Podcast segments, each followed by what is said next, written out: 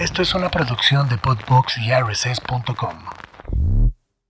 Hola, ¿cómo están? Esto es el podcast Mamá sin Límites y estás aquí porque sé que eres exactamente eso. El título de este podcast, Una Mamá sin Límites. Mamá sin Límites. Con Vero Ale. Comenzamos. Domingo 12 de junio. No me odien, no me odien, no me odien. Sé que no he compartido mucho de pollito, ya sé que se preocupan y me preguntan qué pasó, cómo está. ¿Está mejor? Ay, si me siguen en mi Instagram, saben que, que siempre estoy compartiendo historias de pollis y últimamente no. Se enfermó, trae este para influenza, trae la robia, ay, como dos, tres bichos que no me acuerdo de los nombres estamos con antibiótico intenso, pero el antibiótico le pone la panza súper sensible y entonces vomita mucho y entonces se rosa porque la popa es muy ácida. es una cosa lleva la otra, la otra, la otra, la otra y es un círculo vicioso complicado. Pero llevamos así, la verdad los últimos meses han sido más intensos, pero desde diciembre no ha estado como muy estable. ¿Saben qué pasó? Que la pandemia nos encerró en la casa y entonces no tenía como mucha convivencia con el exterior y estuvo perfecto, sano. El año y medio de la pandemia 2 fueron perfectos para Pollis. Y cuando regresamos al mundo, él no salió al mundo, pero su hermano salió al mundo. Y fue el mejor acercamiento, así nos recomendó la doctora, porque él pudo regresar a la escuela, Pollito, pero no regresó porque nos dijo la doctora que mejor primero llegue el hermano, entonces el hermano trae los bichos de la escuela, se los empieza a compartir lentamente, él empieza a hacer defensa y ya después va él a la escuela. Son muy inteligentes. Porque yo lo quería mandar al día uno a la escuela. Pero imagínense que de repente lo mandan a la escuela con no sé cuántos miles de niños, 200, pues va directo a cientos de bichos. Entonces ahorita está todavía su sistema inmune adaptándose y más que él también tiene como un poco de complicaciones con su inmunidad y esas cosas. Entonces han sido meses muy difíciles y al mismo tiempo mucho aprendizaje, pero difíciles. Y después, escuchen esto, Pollito, Lucas enfermó del estómago. Eh, ¿Qué día fue? Creo que el jueves despertó, no, el miércoles, en la, no, jueves en la madrugada, vomitando el exorcista en mi cama. Y yo acababa de parte de cambiar, escuchen la frivolidad, pero es verdad. Sábanas blancas, colcha blanca, y mi hijo se viene a la cama a las 2 de la mañana. Mami, me duele la panza. Y yo, no pasa nada, Luca, vente, porque seguido baja con dolor de panza, según él. Vente, te abrazo, lo abrazo y de repente nada más siento que algo caliente me cae en la cara, en el brazo, en el cuerpo. Era vómito como el exorcista. Entonces, no sabes si, obvio, primero cuidas al niño que se ahogue, pero no sabes si cuidarlo o que no se ensucie la cama, que ya está toda sucia. Y aparte, mi sistema con pollito, como tiene traqueostomía, al instante es pararlo, porque no le puede caer la comida a la tráqueo, porque puede de aspirar, ¿no? Entonces, con pollis ya sé que es instintivamente lo paro, o sea, lo medio levanto para que la vomitada caiga hacia enfrente. Y pues con Luca da igual un poco si cae hacia el lado, ¿no? Porque pues al final mejor que ya ensució la almohada, pero instintivamente yo lo paro. Entonces ensució toda la, todo el edredón, toda la almohada, todo, todo, todo, todo. Ya no supe qué hacer. Me di cuenta que como mamá normal soy pésima madre. Como mamá del pollito puedo ser la mejor. Vomito tres veces, entonces nos despertamos. Les prometo que no me acuerdo qué hora era, una y cuarto. Cambiamos sábanas, Juan y yo, el edredón en, la primera vez no se manchó.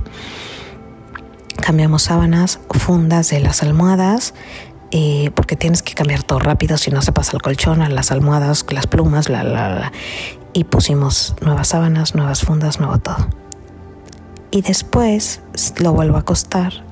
Como mamá inexperta de un niño regular, vuelve a guacarear como el exorcista, pero esta vez me ensucia, o sea, ahí toda la cama. Y aparte tengo un tapete de mi lado de la cama. Les juro que les voy a compartir una historia. Blanco, de peluchito. Entonces lo hice hacia el lado para que ya no siguiera vomitando la cama. Y así mi tapete blanco vomitado, el pobre niño aparte muriéndose, llorando. Entonces Juan y yo volvimos a quitar todo para que no se pasara el colchón. Aunque tengo el cubre colchón, protector contra agua, contra no sé qué, yo no sé por qué razón los venden como si no se pasara el agua, porque sí se pasa el vómito hasta el colchón, vómito no es agua. Entonces Lucas se sentía tan mal que, mami, no puedo estar parado. Entonces lo acosté en el tapetito al lado de la vomitadita y le puse una cobijita en lo que Juan y yo cambiábamos la cama.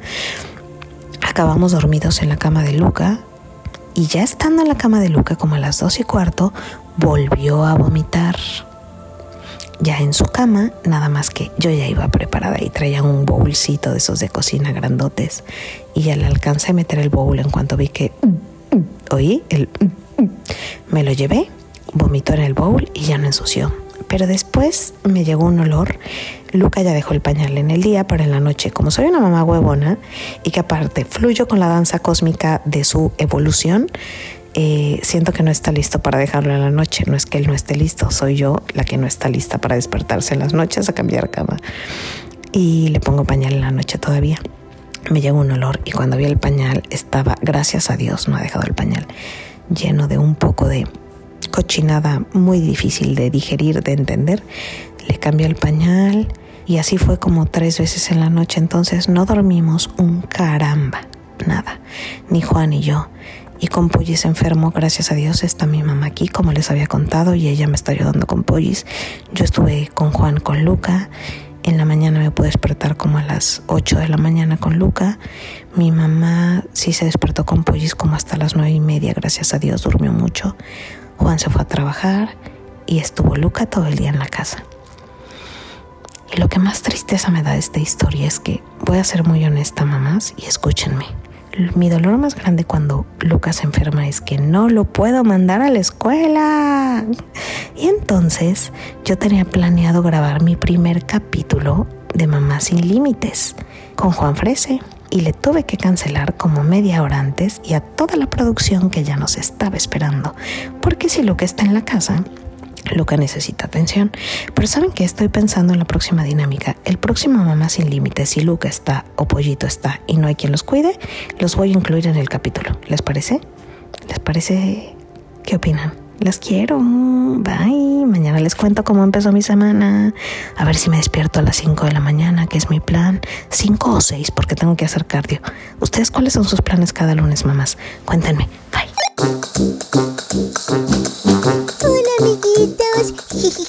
Soy Baby Bob. ¿Se acuerdan de mí? Yo, yo tengo mi cobijita amarilla y mi hermanito es BJ y un gran amigo es Barney. Bueno, a mí me gusta mucho Mamá Sin Límites porque siempre lo escucho con mi mami y a ella le gusta mucho escucharlas. Les mando a todos un gran beso y ojalá puedan hacer muchas temporadas más. Les mando un besito. Te quiero yo y tú a mí. Hola amigos, soy Elsa Cobian, actriz, directora de doblaje y ahora también me honra presidir y dirigir la escuela eh, de doblaje niños Tony Rodríguez y de doblaje y locución Tony Rodríguez, que es la división de adultos. Bueno, el doblaje me, ha dado muchísimas satisfacciones. Eh, me encanta actuar, me encanta dirigir y después de 35 años sigo disfrutando muchísimo hacer doblaje. Y ahora que tengo además eh, la maravillosa labor de enseñarle a las nuevas generaciones, a niños y adultos, bueno, pues es como seguir perpetuando esta tradición del buen doblaje mexicano. Eh, les, les mando un gran abrazo, un gran beso. Eh, me encanta que haya contenidos de calidad. Creo que todos debemos darnos algo unos a otros para crecer juntos, para pasarla bien, para desarrollarnos. Y bueno, ¿qué les puedo decir? El doblaje es un campo enorme, maravilloso, que le da a las personas la habilidad de comunicarse mejor, de expresar sus emociones y desde ahí es en lo que yo pienso que puedo contribuir a esta labor de enriquecernos unos a otros. Les mando a todos un saludo y gracias por invitarme a dar esta pequeña cápsula eh, de lo que más me apasiona, que es el doblaje, que es el manejo de la voz, el uso de la voz, la comunicación, el expresarnos artísticamente utilizando esta maravillosa herramienta que es nuestra voz. A todos, a todas, muchos besos. ¿Aló? Soy Homero Simpson. Bienvenidos a Mamá sin Límites, conducido por Vero Hernández. Hola, ¿qué tal? Soy su seguro servidor, Humberto Vélez. Muchas gracias a Vero Hernández y a Mamá Sin Límites por haberme invitado aquí a celebrar el Día Internacional del Doblaje. Yo soy la voz oficial, la voz actual y la voz original en español de Homero Simpson. También soy la voz actual y oficial, aunque no la original, porque ha habido muchas, de Winnie Pooh.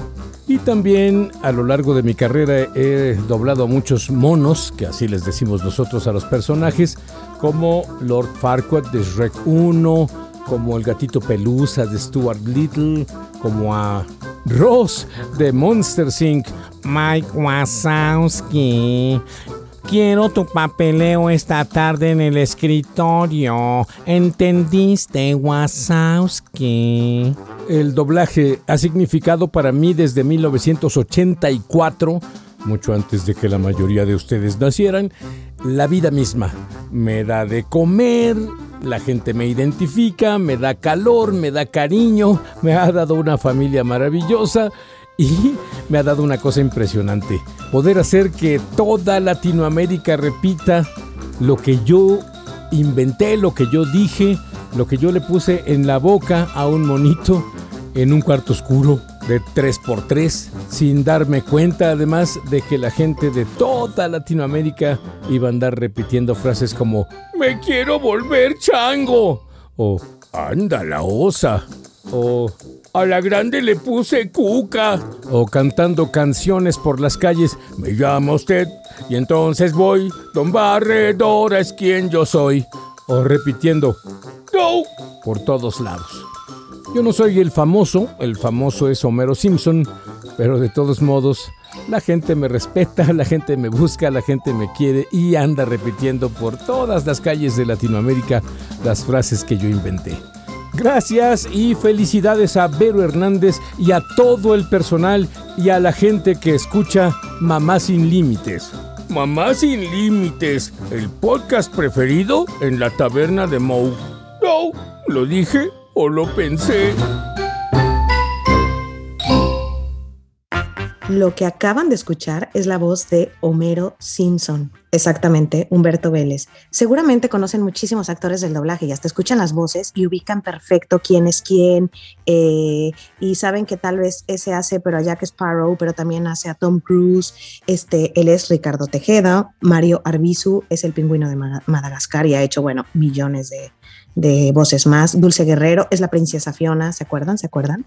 Alfonso Obregón es Shrek, Memo Ponte es Nemo, Jesse Conde es Tiger, Arturo Mercado Jr. es Mickey Mouse, Juan Carlos Cortés es Stitch. Ah, ¿Saben? A, eso es chiste local, perdón, eso es chiste local en parte de Dora y mío. Bienvenidos, estamos celebrando el Día Internacional del Doblaje, exactamente, celebrando ese día y estamos también celebrando el primer capítulo de la segunda temporada de Mamá Sin Límites, exactamente, el primer capítulo de la segunda temporada. No puedo creer que ya grabamos cinco meses, ya descansamos unas semanitas y estamos aquí otra vez y celebrar este día con el, invitado de hoy, bueno, me tiene emocionadísima. Tal vez ustedes digan, ¿qué tiene que ver el, doblaje con las mamás o, con el título del podcast? Pues tal vez no tiene nada que ver, pero estoy segura que en este momento de su vida, si tienen algún hijo como de tipo de 3 a 10 años, se están echando todas las películas, no una vez, 500 veces. Y si son como yo, han de pasar los corajes de pánico cuando escuchan esos doblajes terroríficos, que escuchas así como la película en inglés dice una cosa y después en español y dice otra que ni al caso, pero lo que sí creo yo, es mi punto de vista, ya nuestro invitado me dirá si estoy equivocado o no, creo que el doblaje mexicano sí es un doblaje como, como más, sí, más mexicanizado, como que sí sientes a los personajes como que son de México, ni que hablar de Shrek, por ejemplo, que decías, Shrek no es de otro lado, Shrek estoy segura que es mexicano, o sea, en la sangre lo tiene. Y eso es bien padre del doblaje en México, que siento que lo, creo que la palabra es los regionalizan un poco más. Eh, mi conexión con el doblaje empezó hace muchos años, les cuento. Yo tenía un restaurante, que en realidad no era restaurante, era una fonda, en División del Norte, esquina Enrique Repsamen. Y arriba de ese restaurante había una compañía de doblaje que se llama DAT, en donde conocí a una de mis mejores amigas de toda la vida, que es Dora Posada, conocí a toda su familia, a su papá Javier, que lo adoro con toda mi alma también. Conocí a uno de mis novios, con el que casi me caso, del anillo que les conté alguna vez, que me dieron, pero que nunca nos casamos, Juan Carlos. Este, y ahí fue por como mi primer acercamiento con el, con el doblaje y me encantaba. Yo soy una traumada de, la música, de, la actuación, de esas cosas. Entonces yo cuando iba y dejaba un desayuno en la mañana me podía quedar 100 horas viendo a los actores de doblaje haciendo el doblaje de X personaje o de, o de X cosa. Pero bueno, esa es mi introducción, mi acercamiento al doblaje. Pero nuestro invitado del día de hoy, escuchen esto. Él desde los 5 años quería ser locutor y a los 24 años llegó a México y desde ahí nos ha no ha parado de trabajar y no le ha parado en esto. Es la voz de, escuchen, cuando lo escuchen sé que van a saber quién es. Y aparte, si saben un poco también de, si me siguen un poco en Instagram, seguramente lo han visto muchas veces también conmigo. Es la voz de Telcel, la voz de Claro Sports, la voz de TV Azteca, eh, de Domino's Pizza, del gobierno de El Salvador, entre muchos otros. En el 2014 recibió el Premio Nacional de Locución en la categoría comercial. Es comediante. Salió en Platanito Show en la familia Peluche, en El Resbalón, en María de todos los Ángeles, El privilegio de mandar y La parodia. Ha participado en películas de Disney Pixar, en Marvel, en Huevo Cartoon y actualmente es la voz del Chavo del Ocho, el Chapulín Colorado, tiene más de 20 años trabajando como actor, locutor, comediante, creando contenidos en sus redes sociales todo el tiempo. Si lo siguen, se van a estar riendo. Es un chismoso natural, no le para la boca, eso podría decir yo. Em, lo molesto muchísimo porque en las giras de Platanito nos veíamos en las noches para platicar después de la gira y y se enoja conmigo, pero bueno, tenía que inventar cualquier pretexto porque se fuera a dormir y yo poder irme a dormir. Con ustedes, Juan Frese. Hasta aquí mi participación después de tanta grosería con esa presentación, Verónica Alejandra. cuéntales, cuéntales cuando ya no querías hablar con nadie y solo este, leer el de 50 sombras de Grey. Cuéntales, cuéntales, no, no, eso era peor, tus fantasías. Lo peor es que evidentemente es cierto. Oigan, de estar platicando con Juan Frese, que es la cosa más divertida. O sea, le estoy diciendo que de estar platicando, pero soy la primera que cuando quiero platicar le marco a él y estoy segura que la llamada va a durar dos horas porque somos buenísimos para el chisme tú y yo juntos, Juan Frese. Pero, sí, lo cambiaba por mi libro, lo cambiaba por mi libro de 50 sombras de Christian Grey. Lo siento, lo siento. Pues ni, ni siquiera mi calvicie fue, te llamó la atención para pensar en otra cosa, pero no, las 50 sombras de Grey. Es un sucio. Oye, ¿cómo has estado? Cuéntanos primero. Pues bien, eh, afortunadamente, aún con la pandemia no he dejado de trabajar. La ventaja de tener estudio en casa, pues es que aquí puedo grabar eh, ya la tecnología nos permite conectarnos de una manera muy fácil eh, a través de... Pues ya hay, mucha competencia en eso. Antes era una sola compañía la que lo hacía. Y se necesitaba una línea dedicada de, bueno, de red, de ISDN, que era para conectarte de estudio a estudio. Y era carísimo y bueno, e-, eran otros tiempos. Y no estoy hablando de de hace mucho, ¿eh? O sea, te estoy hablando de hace 15 años que sucedía eso si te querías conectar con un estudio en Estados Unidos. Hoy por hoy, gracias a Internet y a la tecnología, te puedes conectar con la mínima velocidad de Internet, o sea, con una conexión de 30 megas en tu casa. Te puedes conectar con el otro estudio y te van a estar escuchando. Obviamente si tienes las características en tu casa acústicas necesarias para que no haya rebote de audio y no se oiga el perro, ni el niño llorando, ni nada. Entonces... Eso es una indirecta. Eso es una indirecta. No, porque con la pandemia muchos tuvimos que trabajar desde casa y quienes tienen hijos chicos, pues, y si no tenías estudio, pues ahí te encargo de estar callando a toda la familia para poder grabar. Es, es un poco complicado, pero bueno, ahora, como te digo, la tecnología ya nos permite si tienes un buen lugar, o sea, una cabina para grabar y una computadora y un buen micrófono, tampoco te voy a hablar de carísimo, pues ya puedes eh, estar grabando sin ningún problema para Estados Unidos, para cualquier parte del mundo ya. Oye, aparte, por lo que me estás diciendo, ¿podrías, por ejemplo, ahorita hacer una película desde tu casa y ser la voz de Shrek y grabarla desde tu casa sin necesidad de ir al estudio de grabación y que te dirijan por la computadora y tú hacerlo en tu casa? Pues sí, pero además hay otra cosa más sorprendente aún. Hay un sistema que se llama eh, SU, así como zoológico, SU, que pues ya es de, ya es como del diablo. o sea, ya eh, te mandan los loops, tú haces desde tu casa, o sea, pones los loops es, es cada escena que vas a doblar y desde tu casa, desde tu estudio, eh, haces las escenas y la computadora te califica si está bien la toma o no y ya no hay un director físico. No. Eh, no estoy muy a favor de eso porque, pues a final de cuentas, mira, en el doblaje quienes muchas veces explotan tu talento y sacan lo mejor de ti o, o hasta voces que, que igual o emociones que igual pensabas que no podrías haber sacado para ese personaje y un director de carne y hueso sí lo logra. Entonces por eso te digo que se me hace medio pues de vaya, miedo. raro. O sea, su te dirige también como, como hasta la intención, si está la intención correcta, o solamente como que quede en el espacio correcto, o también la intención otra no, vez. solamente si está como en tiempo. Ah, no. entonces- Es que definitivamente una película, si físicamente la hace un director, en el doblaje también la hace un director, ¿no? Entonces, bueno, la verdad es que no lo he probado. Es una empresa que no tiene tantos años, donde está trabajando precisamente Raúl Aldana, que él fue durante muchos años director de doblaje de Disney, Latinoamérica. ¿Lo conoces? Sí, sí.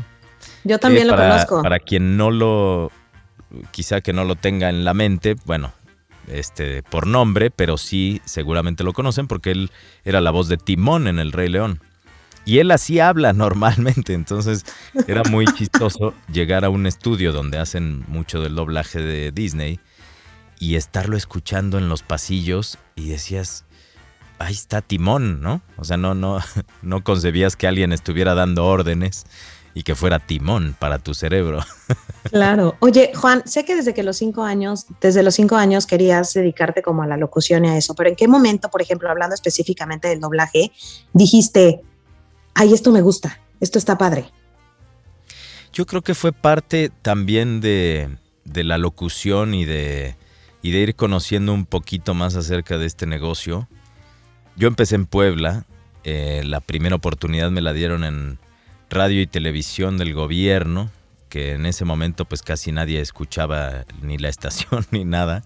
Este, pero ya después, tomando cursos en la Ciudad de México los sábados, fue cuando empiezo a conocer más a fondo sobre este negocio ya en grande, de la locución, de la actuación de la voz para doblaje o para cualquier otro, eh, pues animaciones, ¿no? Porque una cosa es el doblaje y otra cosa es cuando se crean las películas, ¿no? Por ejemplo, en el caso de Huevo Cartoon, a, lo que voy con esto es que tú grabas primero todos los diálogos y ya sobre ese audio es que hacen la animación.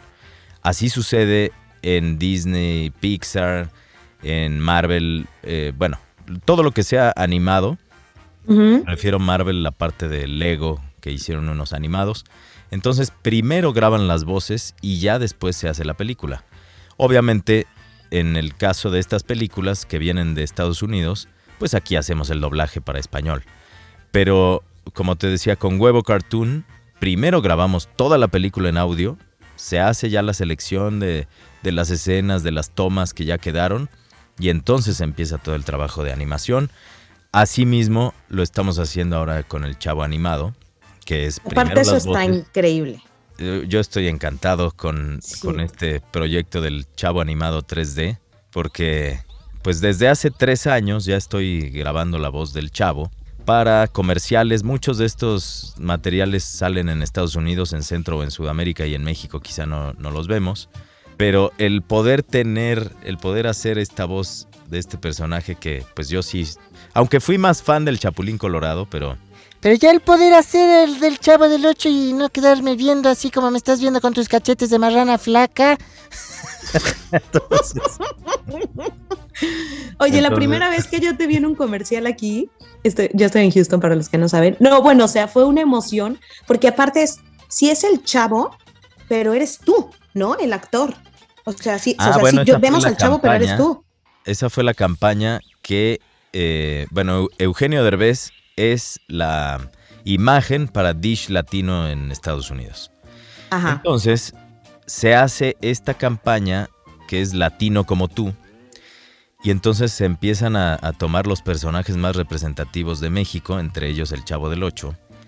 Y entonces de Grupo Chespirito me llaman para decirme, oye, te van a llamar de Estados Unidos para una campaña donde quieren que tú dobles la voz de un actor que va a ser al Chavo del Ocho. Dije, ok. Entonces ya me hablan de esta productora y platicando con el director, o productor más bien, eh, me dice, mira, es que necesitamos que dobles.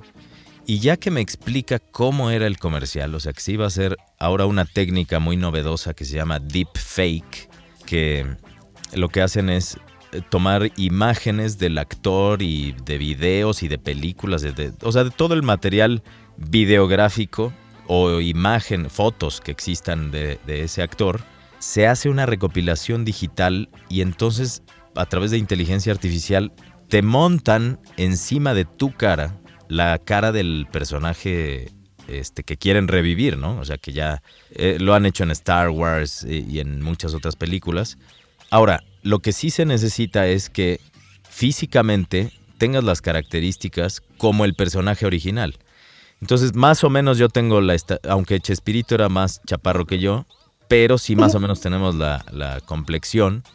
Y eh, por eso es que hicieron primero las pruebas de cámara para ver si sí me quedaba. eh, o sea, si quedaba bien el deep fake en mi cara. Y ya cuando vieron que sí, entonces les ahorré obviamente pues el tema del doblaje porque es más difícil doblar a una persona en el mismo idioma. O sea, no es lo mismo en inglés y que tú lo hables en español. Pero si hablas español y el doblaje también tiene que ser en español, es muy tardado para que quede impecable y que no se note absolutamente nada. Entonces, en este caso, pues fue un, un ahorro de trabajo para todos. El no estar primero el actor, luego el doblaje, luego el deepfake, sino aquí ya estaba el audio y la actuación en una sola persona, ya nada más para que montaran la cara de el chavo del 8, la real, ¿no? Que está cañón aparte. O sea, estás, yo estoy segura que es la cara del chavo del 8, pero yo te estoy viendo a ti. Yo no sé si porque es tu voz, o sea, pero lo veo. Es el chavo, sé que es el chavo y es la voz del chavo. Y la cara es el chavo, pero como sé que eres tú, siento que eres tú también. Siento que ese personaje Ah, bueno, está perfectamente hecho para ti. Exacto. Es que siento que ese personaje estuvo hecho para ti. Absolutamente. Cualquier cosa del chavo, el chapulino, lo que sea, nadie más lo hubiera hecho como, como tú, definitivo. Como dices, la estatura, eh, la voz, los detalles, es- está hecho para ti. Pues Qué suerte. gracias. Pues sí, estoy muy contento con ese personaje y sobre todo la- las reacciones. Hijas de Chespirito lloraron cuando vieron el comercial. Asimismo, Mm. cuando vieron el de los bimbuñuelos bimbo con el Chapulín Colorado, también una de sus hijas le trajo muchos recuerdos a la voz de su papá y bueno. Entonces, y, y no sabes el, pues las reacciones que ha tenido. Estuve en el Congreso Internacional de la Voz hace unas semanas en Cancún y había gente de Estados Unidos, de Centro de Sudamérica y cuando empecé a hacer la voz se les iluminaban los ojos, algunos se les llenaban de lágrimas y era una cosa impresionante que quizá los que vivimos en México no vemos esta fascinación que mucha gente tiene por el trabajo de Chespirito. Entonces, pues sí, Que si sido- llegas a viajar de fuera de México, lo primero que te van a decir en cuanto dices que eres mexicano, siempre, lo primero es, "Ah, no inventes, el chavo del ocho, el chapulín colorado, Sí, ¿no? sí. O sea, al instante, o sea, no te dicen otra cosa. Bueno, a veces después pronuncian el chapo o algo así, pero normalmente sí es el chapulín y el Bueno, chavo. En Argentina hay hasta una frase que ya se quedó en la cultura popular que es vos tenés más hambre que el chavo. Así ya se quedó en la Ay, cultura. no, Sí, sí. que no me digan eso porque lloro. Ay, haz- haznos voz del chapulín, te lo ruego. Calma, calma, que no panda el cúnico. Todos mis movimientos están fríamente calculados. ¡Síganme los buenos! Ya lo dice el viejo y conocido refrán. Eh, árbol que nace torcido, eh, se lo lleva la corriente. No. no, eh, cuando el camarón se duerme y pasa la corriente, es porque no pasa del corredor. Bueno, la idea es esa. Entonces... Además, siempre me encantó el chapulín. Siempre, siempre, siempre. Crecimos con eso. Oye, se oye bien serio Juan Frese. Si no lo conocen y escuchan esa voz, y es así como de, ay, impone. Tengo que hacerte que hagas algo. Te, te lo ruego.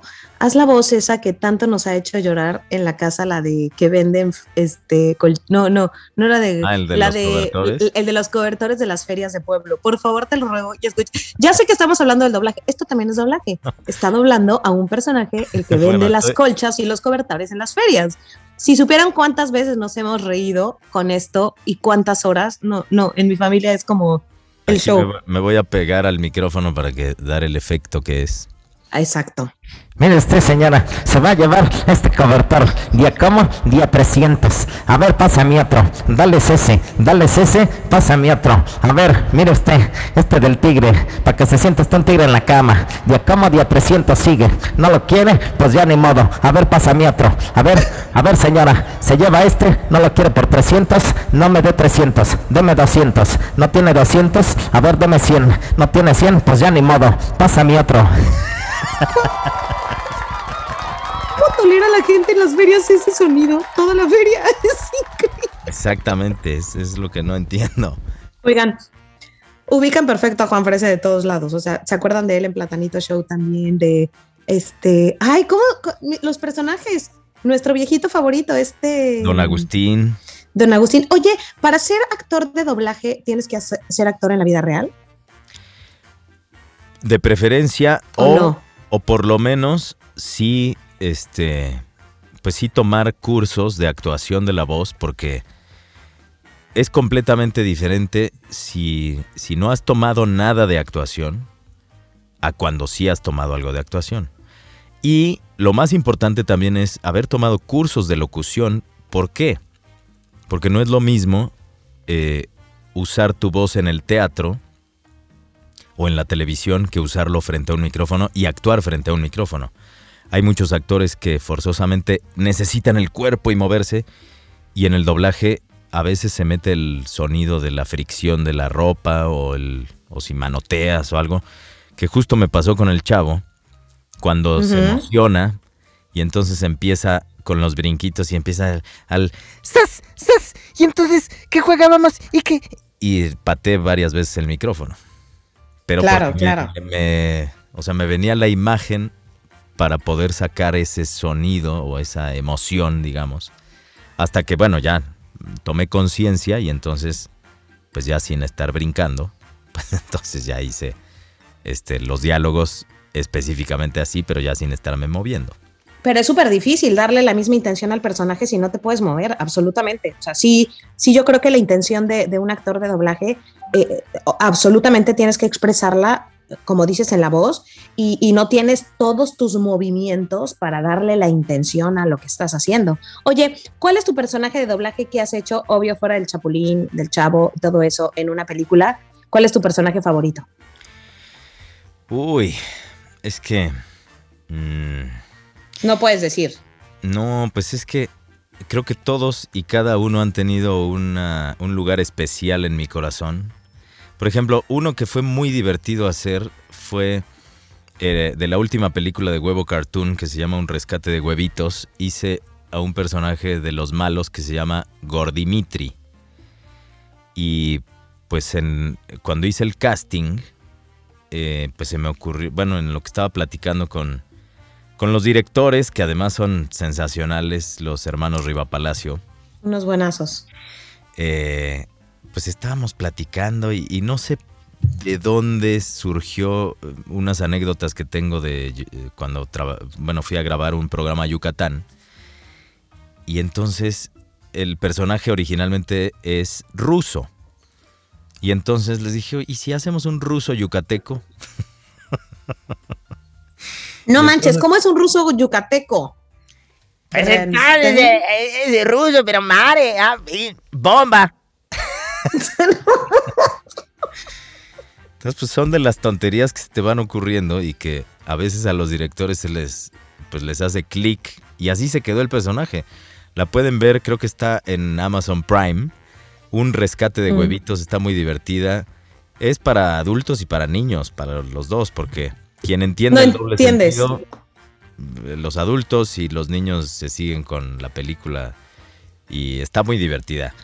Y un gran trabajo que siempre hacen los hermanos Riva Palacio con estos, estos este, películas. Ya es la tercera que hago con ellos y viene el año que entra la cuarta, que ahí ya, este, ahí ya soy el papá del protagonista y es, es un oso polar. Entonces Guau. ahí sí es una voz un poco más profunda. Oh. Esas voces son más emocionantes y seguro hacen que tengas más galanas en el planeta. A que hagas la voz chistosa. Pues sí, no es lo mismo. Cuando grababa... eh, estás llamando al centro de atención a clientes Domino's Pizza. A que les pueda decir, señoras, tomemos conciencia de la educación de sus hijos, porque cuando crezcan será muy diferente el planeta. ¿Ah? Así sí te hago caso. Así sí te hago caso. Y si te escucho con la voz de Domino's Pizza, adivina qué. Siento que te voy a Sales colgar. corriendo, exactamente. Ajá, exactamente. Oye, hazles la voz, por favor, de Telcel. Te lo ruego. Cualquier cosa de Uy, Telcel. durante muchos años que grabé Telcel, que también era puro grita grita de las mejores promociones solo con Telcel. Válido el 31 de enero de 2015. Aplican restricciones. Y eran estas voces, pero también he tenido oportunidad de, de, pues de grabar otras más agradables al oído, ¿no? Como el nuevo Jaguar XJ 2022. Perfección y estilo británico. Visita jaguar-méxico.com. ¿O qué, qué más he grabado? Bueno, también algunos años estuve grabando para Estados Unidos. eh, todo por una Bud Light. Todo con medida. De la cerveza Bud Light. Y bueno, uy, es que he grabado tanta cosa. Pues es que Eh, eres- por eso tienes el premio de, de la voz de, ¿cómo se llama? Voz de doblaje de No, ¿Publicidad? De locución comercial. locución comercial. O sea, tu voz, estoy segura que cualquiera que tal vez no te conozca en persona, Juan Frese, te conoce seguramente por la voz. O sea, te ubica perfecto por Domino's Pizza, por la llamada en espera de algún lugar. O sea, de- seguramente de algún lugar tiene que ubicar tu voz. Me pasó apenas, eh, no me acuerdo en qué... Ah, no, en Cancún, justo en el Congreso Internacional de la Voz, estábamos en, en el hotel y en uno de los restaurantes, este, fue así, perdón, eh, ¿me pueden dar una mesa? Me dice, "Eh, tú haces doblaje. Y dije, ah, caray. Y, y sí, es, es sorprendente, digo, este, me, me pasó también con, con dos, eh, dos ciegos, pues obviamente tienen el oído infinitamente más desarrollado. Y sí, no es un chiste, ¿verdad? No, no, no. Y automáticamente, ay, sí, claro que me, claro que te he visto, pero además me dicen te he visto y pues cómo no quieren que uno no me ría. Pero pues es, o sea, sí, sí, es, es- es otra forma de, de decir te he visto, por- pero te he percibido. Oye, ¿qué es lo que más te gusta del doblaje? ¿Grabarlo, el momento, hacerlo o editarlo o enviarlo o qué es la parte que más te gusta? Bueno, esa parte, en el caso del doblaje, ahí sí yo no me meto en el tema de producción ni de edición de audio, pero este, para los comerciales sí. Me encanta producir audio y hacer ediciones y crear atmósferas y este, ambientes y que la gente pueda imaginar a través del sonido, eso me encanta. Por eso no estoy tan a gusto con los podcasts de video, porque pues justo el podcast originalmente fue de audio, ¿no? Para escuchar y para, y para este, imaginar, ¿no? Poder eh, transportar a, a la nueva tecnología lo que vivíamos nosotros con la radio. Entonces, por eso me gusta podcast de audio como el que ustedes están escuchando en este momento. Porque Muchísimas igual, gracias. igual hay muchas eh, mujeres que escuchan en este momento y que me imaginan una persona alta con una cabellera eh, Abundante. abundante, exactamente. Sí es. De hecho, es mucho más guapo de lo que se lo imaginan. Un- exacto, la cabellera abundante al hombro. eh, Bueno, eso Ay, no. alguna vez en la secundaria, pero no, soy completamente calvo y mido 1,65.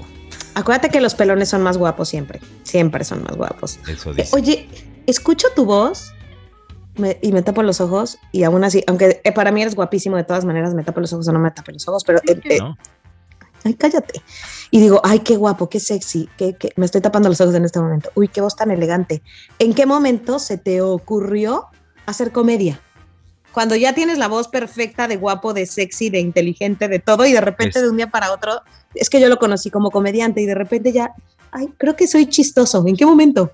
Pues es que eso empezó justo eh, cuando quería ser locutor y todo, y que descubrí que también podría hacer imitaciones. Entonces, cuando descubrí que podía hacer imitaciones y que la gente se reía, me empezó a gustar mucho que la gente se riera. Entonces, eso después en el teatro, en el colegio, los personajes que a mí me tocaban, que no eran ni del galán ni del el principal, que eran por lo general el, por ejemplo, para Don Quijote de la Mancha, pues era mucho más alto, entonces pues obviamente no me daban ese personaje a mí. Este, entonces, pues los personajes que me tocaban, que eran secundarios, en los ensayos se me ocurrían estupideces y eh, le gustaban al director y se quedaban. Y así fue como me empezó a gustar más que, la gente se riera a que me aplaudiera al final. Entonces, pues este tema de la comedia se dio precisamente a través de la imitación. De mis tíos, de mis maestros y ya después pues de personajes más conocidos que seguramente, eh, bueno, si vieron el privilegio de mandar el programa este de parodia política, ahí yo hacía a Ricardo Anaya, que me da muchísimo coraje lo que está haciendo Andrés Manuel. Entonces era Ricardo Anaya. Pero también me gusta imitar otras voces, ¿no? Digo, Eh, independientemente, sí, de eh, voces de la política, sí, que siempre la oposición, sí, eh, nos desprestigia. Pero no solo de la política, sino pues también de, de, de artista. Imito a Cricri, por ejemplo. La señora Ay, no, no. le ponen a Cricri a sus hijos de... Las siete ya van a dar, Ay, no. el niño va a merendar, las siete van a sonar, y es cuento de no acabar, porque el pequeño es un llorón que siempre sale con esta canción.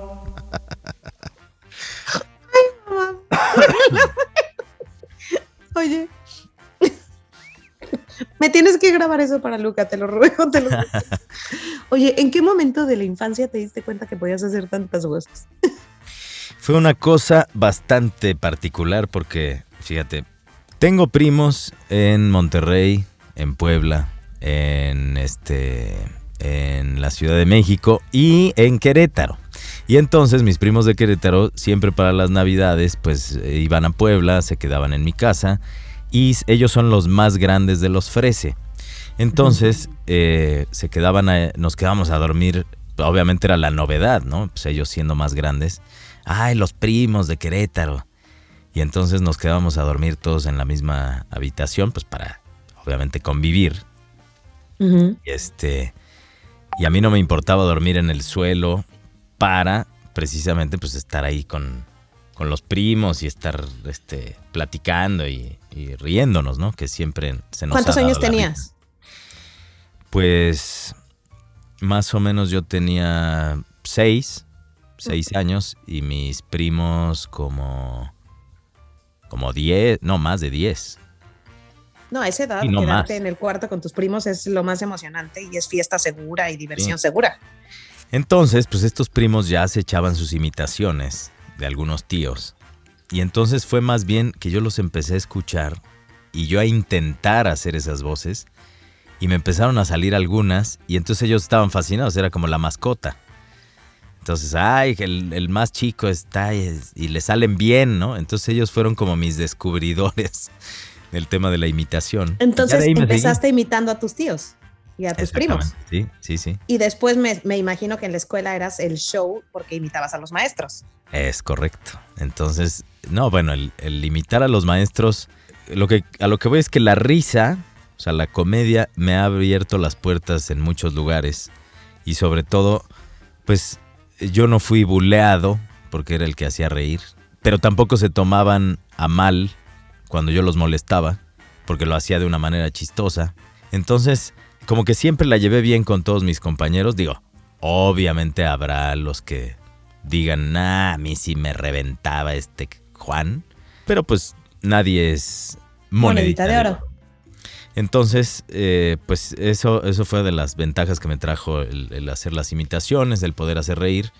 Y así empecé justo con las imitaciones y, y que me di cuenta que tenía, pues sí, es un don porque naces con eso, tampoco es como que lo puedas aprender. Muchas personas me preguntan, oye, ¿cómo puedo aprender a imitar? No, pues es que no, no, esto no se puede aprender. Ya es, es una cosa mágica lo que sucede, porque es una conexión rarísima entre el oído y la garganta, que a veces escuchas a alguien y lo puedes imitar automático. Que así me ha pasado con algunas, algunas voces, ¿no? Por ejemplo, el caso del exgobernador de Puebla, Melquiades Morales, yo trabajaba en radio en ese momento y entonces escuchaba los mensajes de fin de año o, algún spot donde saliera la voz del gobernador y, me la intenté y me salió al instante, ¿no?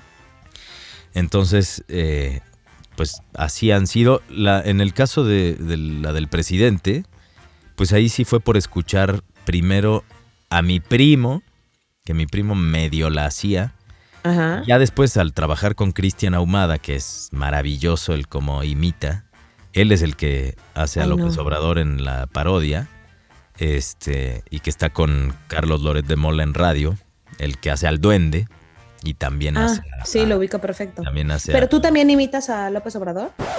Ah, ni cuenta te diste hace rato que estabas distraída.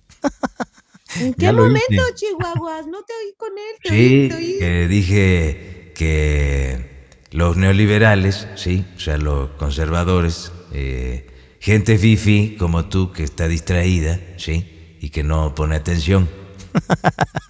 Nunca, no has hecho en esta grabación a Obrador, te lo juro. No lo has hecho. Bueno. Cuando escuches eh, el podcast cuando hagan, entero, la, cuando hagan la edición, ahí pónganle por favor para que la recuerde. Pero también me gusta imitar otras voces, ¿no? Digo, Eh, independientemente, sí, de eh, voces de la política, sí, que siempre la oposición, sí, eh, eh, nos desprestigia. Bueno, pero No me sí, sí fue, sí fue la distracción. ¿Ven cómo? Y, y qué bueno que sucedió para, para que luego hay mujeres que se dicen multitask y no son multitask. a ver, Juan Frese. Me encanta. Pulgoso. Ay, también haces la voz de Pulgoso. No, No. sabía. No, eso es, eso es por el COVID. Ah, juré que hacías la voz de Pulgoso. Dije, ay, qué emoción. No, no tenía ni idea tan, tan dentro de mi alma que pensaba. El... Ay, no puedo hacerla. A ver. Oye, a ver. Suponiendo que eres director de doblaje o de quieres que haga voz de algo y me dirigieras, dirígeme por favor, te lo ruego, haciendo a ver si puedo. Porque lo que dices, tienes el talento, se aprende, pero ah, justo lo que comentabas antes, tú naciste con él y tú tienes esa cualidad y a ti te sale naturalmente, pero pon tú que yo no lo tengo, entonces voy con el mejor, voy con el mejor maestro del mundo para hacer una imitación o una voz y imitar esa voz en ese doblaje o algo. Entonces tú eres el mejor maestro. Oiga, maestro, ¿me podría enseñar a hacer la voz? ¿Cuál es el personaje que necesitamos? A ver, Tú eres va- más chistoso necesitamos una yo. niña. Una niña, ok. Necesitamos una niña, pero que eh, nació viejita. Así como No Benjamin. Button. Ok. Una niña que nació viejita. Y digo lo que quiera para, A la- ver, para sí. el casting. A ver, nos va a platicar de lo que hizo hoy. No puedo. no puedo ver. Porque Que nació viejita. Mm, ¿Me podrían hacer de comer? Un poquito de sopita con pollito y... Ok, nosotros te llamamos, gracias. Ay, va. Por eso nunca me quedo en nada. No me salió bonito. Si era como niña y como viejita, ¿no? Vamos. Pues sí, pero en tu imaginación. Ah, bueno, ¿cómo la harías tú si fuera niña y viejita? A ver, hazla. Bueno, niña, no, no hago. casi Niño y no. viejito. Ni- Mm, Me acuerdo que hace, hace mucho tiempo que... eh, bueno, no, no me acuerdo ya, porque yo nací viejito. Y entonces no te podría yo decir exactamente en qué momento sucedió. Ok, renuncio como, como comediante, aunque trabajé con muchos como comediantes actriz de, de voz. y como actriz de voz y actriz de doblaje. Gracias a Dios. Oye, ¿qué es lo mejor que te ha dejado tu chamba? ¿Qué es lo que más te gusta de, de- de todo esto? Que vives bien, que Pues me ha dado la oportunidad padre. exactamente de, de pues de, de tener de tener los ingresos para, para poder llevar, como dice mi ex esposa Marta de baile, este, Yo le digo- digo nunca estuvimos casados, pero, pero bueno, es un, una, algo que tengo en la mente. O sea, porque cuando la ves sientes como que ya estuviste enamorado de ella, ¿no? Seguro. No, que ya estuvimos hasta casados y todo. Bueno, No manches. No, yo también sentiría lo Este- mismo. Y eso que soy mujer. mira. No, eh, ¿qué es que ya ves? Ya me distrajo Marta de baile, siempre me pone nervioso aunque la mencione. Que, Este, que, que la pregunta era que, ah, ¿qué ah, es ya, lo no, mejor como que te dice, ha dejado? ajá, como dice Marta de baile, vivir bonito. Eso es lo que parte también me ha dejado todo esto. Y, de poder también viajar por, por otros países y que este, esta profesión, pues justo no solo he conocido otros países por mi profesión, sino que me escuchan en muchos otros países y eso es increíble. Y el poder, por ejemplo, ser la voz del gobierno de la República del Salvador, y de ser el maestro de ceremonias de dos eventos importantes al año del presidente Bukele y, y- poder estar justo eso, ¿no? Ha- haciendo lo que me gusta, que me pagan y que además puedo hacer otras cosas que me gustan. Ahora, por ejemplo, el contenido, eh, te doy la primicia, ya vienen una serie de entrevistas con voces muy famosas en mi canal de YouTube como Juan Frese. Padre. pueden encontrar. Y en Facebook también, como Juan Frese, ahí hay cosas de comedia, hay de locución. En TikTok eh, tengo combinado entre locución y comedia. Hay ejercicios para quienes quieran este, experimentar en el tema de la locución y a ver qué tal les sale, así como a Vero este, su intento de niña viejita. Este, pueden, pueden entrar a TikTok. En todas las redes estoy igual, como Juan Frese. Juan que Frese. Frese es como fresa, pero con E. Ahí me pueden encontrar en Instagram, en Facebook, en TikTok, eh, en YouTube. Y bueno, ahí van a poder est- eh, conocer las caras y las voces de las más famosas que hay de la publicidad en México. Y también conocer anécdotas que muchas veces no ni siquiera las han dicho en otras entrevistas. Entonces está, va a estar muy divertido. Se llama De Voz a Voz. Dentro de mi canal de YouTube de Juan Frese. Entonces no es necesario que busquen en otro lado. Esto se estará estrenando para... Estamos... eh, yo les puedo decir que podría ser para... Un, Y no es el, el 24 de, de junio. Yo creo que el primero de julio ya estaremos estrenando el primer capítulo. Me mandas el perder. capítulo para compartirlo en mis redes sociales. Claro que sí. Para que. Y pues eso yo creo que eh, es que he conocido otros países, que he podido vivir bonito y que también he conocido gente muy valiosa y grandes amigos locutores y voces increíbles que además les he aprendido mucho.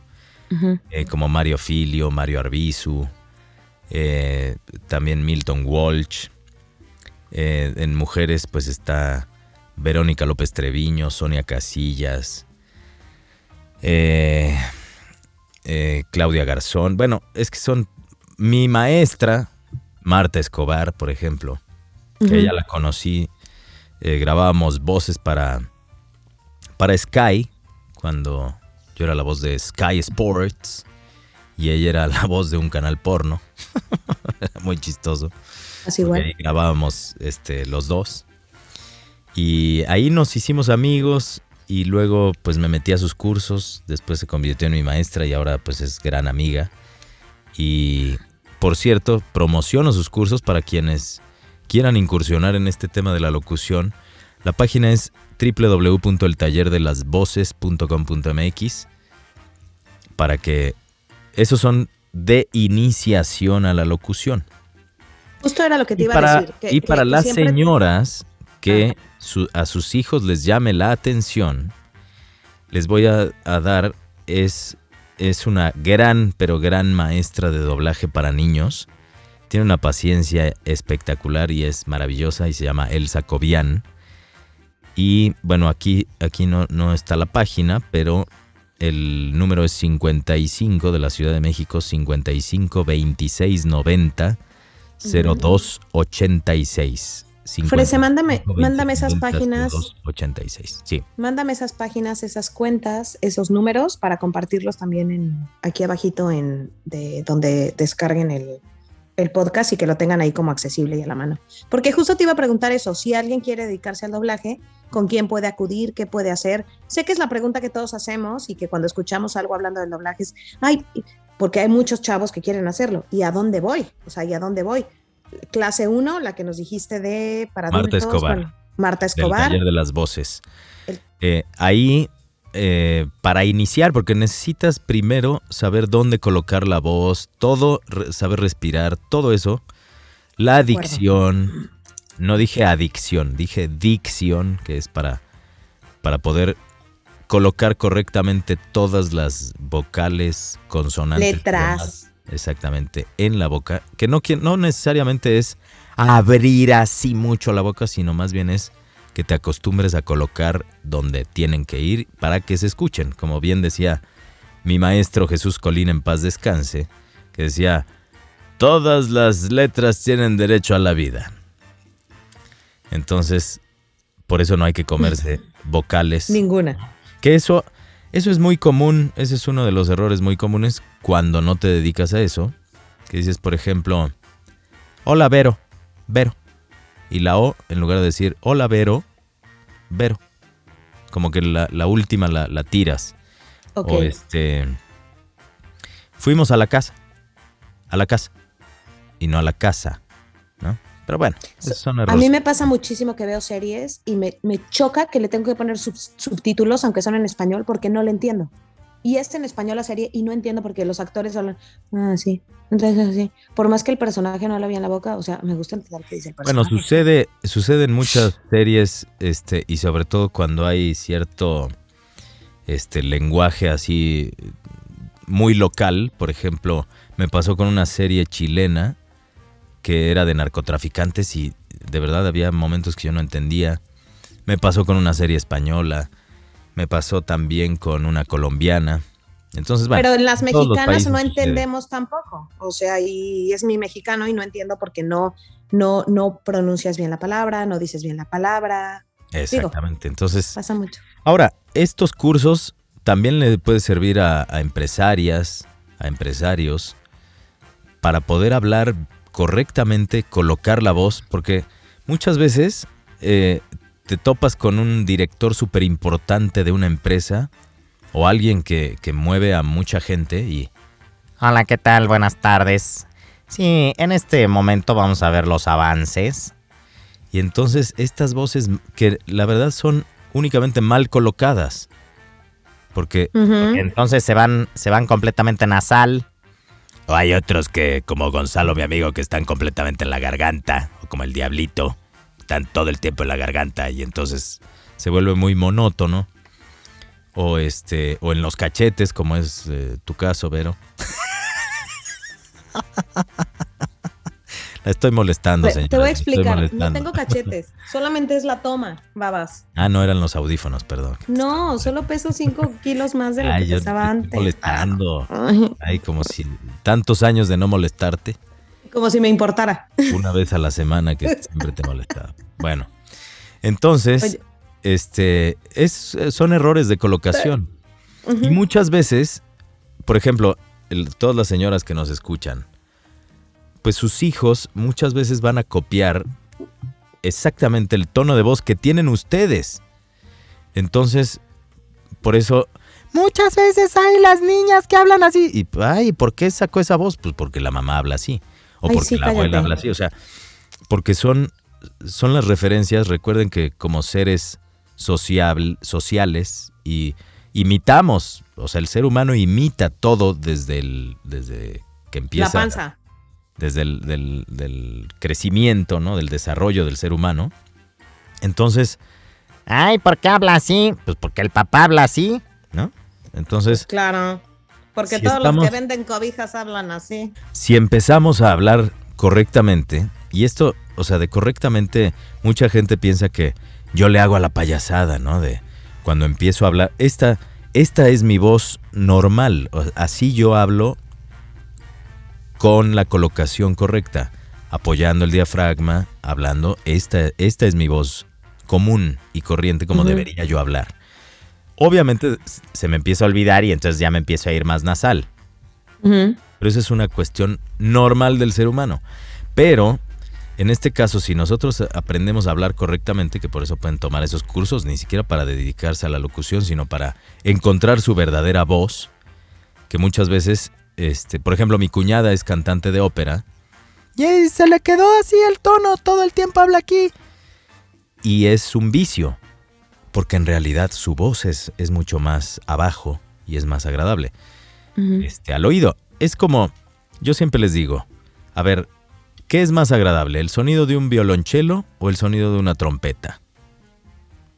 Pues el de un chelo, porque no Claro. está ladrando el oído. Como- En el mariachi, ¿qué puedes estar Claro. más cerca? ¿Del que está con el bajo o la trompeta? Pues el que está con el bajo. ¿No? Te acercas a la trompeta. Ni Entonces, Claro. entonces es, es, es- es lógico, ¿no? Para todo es indispensable, un buen tono de voz, una buena comunicación, de que se te entienda lo que dices eh, y claro, y el hasta tono. te ponen más atención. Absolutamente. Si te están hablando en una voz de pito, ñi, ñi, ñi, ñi, sales corriendo. Sí, no vas a sí. escuchar. Si te están hablando en un tono muy fuerte, agresivo, no sé en dónde se ha colocado un tono así, muy así. Pues, Ah, bueno, pero eso también-. Eso también es cuestión de, de volumen, ¿no? También la Ent- gente que habla así muy fuerte y todo el tiempo, pues es, es- se toma como Qué web. agresivo. Horroroso, Sí. sí, sí, sí. Hay, no solamente que hay clases para, ay, qué bueno, quiero ser buen actor de doblaje o hacer locución, no. Para comunicar simplemente. Para comunicar es muy buena una buena clase, ¿no? Esas mismas te pueden, los de, y- los de principios básicos o iniciación a la locución con Marta Escobar, te pueden servir muchísimo a cualquier persona. Y las, Perfecto. ahora me- las pueden tomar por Zoom. Y sabes lo que me encanta de, de las clases con Marta es que ya modificó todo el- el- la forma de dar las clases para que sean mucho más eficientes por Zoom. Entonces, te está escuchando, presta mucho mayor atención a lo que cada alumno está diciendo y los ejercicios están más enfocados a, a un tema a distancia. Entonces, vayan, eh, métanse a la página del taller de las voces.com.mx y pidan información. No solamente es para México, se pueden conectar desde cualquier parte del mundo Exacto. y, y es, es muy bueno lo que pueden Eso- aprender ahí. Eso es lo padrísimo de esta nueva etapa de la vida, que ya podemos hacer cualquier cosa desde cualquier parte del mundo, no necesitas estar en México, ir con tu maestra, ya lo puedes hacer desde, desde todos lados. Tú trabajas desde tu casa, ahorita con el COVID has estado trabajando también desde tu casa y ya no es necesario ir a ningún lugar a presentarnos a ningún lugar. Juan Frese, gracias por tu tiempo, por hacernos No. reír, por tus voces, por tu comedia. Puedo decir 100.500 veces que cómo hablas, como fueron los últimos 10 minutos, pero sí, hablas un chorro, pero hablas divertidísimo y me encanta escucharte. Disculpa que en la época que convivíamos más tenías 50 sombras de Christian Grey a mi lado, entonces te cambié. Te cambié por ese libro y, y- y- vale la pena, lo siento, discúlpame. Gracias por Ya- tu ya tiempo. Ese tipo de, de- de frustraciones. Este, Ya la superaste. No, no, no. No, Ah, digo, no. las que todas las mujeres que tenían ese libro y que quién Ah. sabe que, que no se Ah, animaban a hacer muchas cosas exactamente. Está bien, qué bueno. Ay. Se llama literatura, es nada más para conocer cosas nuevas, tarado. Oye, Y para imaginar otras también, pues está bien. a todos nos gusta imaginar, no tengo que ver una película, puedo leer un libro y mejor me las imagino. Frese, Pueden escuchar un podcast e imaginarse a las Tu personas voz. de otra forma. exacto. ¿Te puedo pedir un favor? Dígame. Te puedes despedir diciendo todo lo que quieras decir con tu voz colombiana y decir bye a todas las mamás de Mamás Sin Límites con tu voz de colombiano que me encanta. Por favor. Justo le voy a decir precisamente, amiguita, que estuve en el Congreso Internacional de la Voz con muchos compañeros y compañeras colombianas y estaban fascinados con este acento porque dicen que, que sí suena como montañero de Medellín. Así que muchísimas gracias a todas las las señoras, las doñas señoras que nos están escuchando de Mamá Sin Límites. Muchísimas gracias por escuchar aquí a la chaparrita eh, eh, Verónica. Muchísimas gracias por esta invitación y recuerden seguir escuchando este podcast que está muy berraco, muy berraco, muy berraco. Muchísimas gracias. Que la pasen muy bien y recuerden seguir a Juan Fresa en sus redes que se van a divertir y van a estar escuchando voces y se van a estar riendo con muchísimo gusto. Muchas gracias, te quiero, Verónica Alejandra. Besos. Adiós.